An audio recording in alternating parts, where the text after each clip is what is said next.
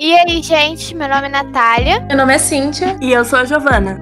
Como vocês notaram pelo título, hoje a gente vai falar um pouquinho sobre como é a comunicação não violenta, a famosa CNV, na prática. E olha que temos algumas boas histórias para falar da CNV em relação ao ambiente de trabalho e a forma como ela afeta as pessoas diretamente. Pois é, e a CNV é importante não só no ambiente de trabalho, como no dia a dia, nas relações também. E tudo isso depende da compreensão dos sentimentos e empatia com o próximo. Basicamente, a CNV é isso, né? É facilitar o diálogo através da observação e da empatia. Melhorar, assim, a comunicação sem a necessidade de levar o tom de voz, ofender ou humilhar. Quando você lida com outras pessoas, é preciso ter esse cuidado.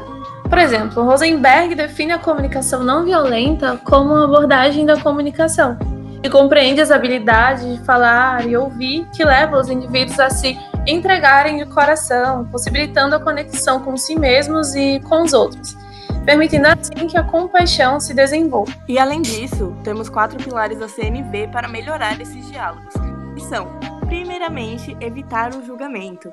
Segundo, identificar os sentimentos. Terceiro, assumir sua responsabilidade. E quarto, fazer pedidos de forma clara.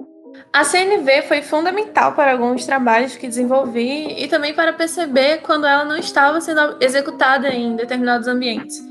Meninas, alguém quer contar alguma experiência onde vocês sentiram a falta da CNV? Então, eu já trabalhei em alguns lugares e notei algumas falhas na comunicação que poderiam ser resolvidas pela CNV.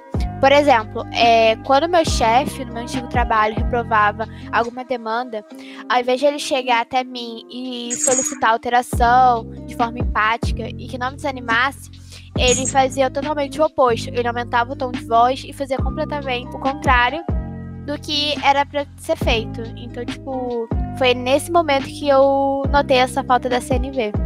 É complicado, né, Natália? Eu passei por situações parecidas, mas olhando as experiências positivas, algo que eu me recordo muito é quando participei de um projeto de extensão na faculdade.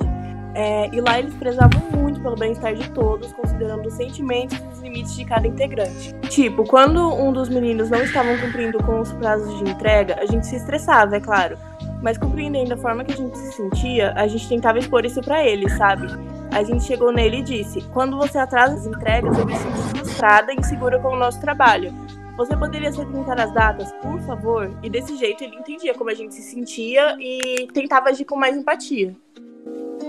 Show demais! É sempre bom ouvir outras histórias, sejam elas experiências positivas ou negativas. Isso agrega demais ao assunto. Assim deu para notar a importância da CNV em qualquer área da sua vida que você lide com outro ser humano, hein?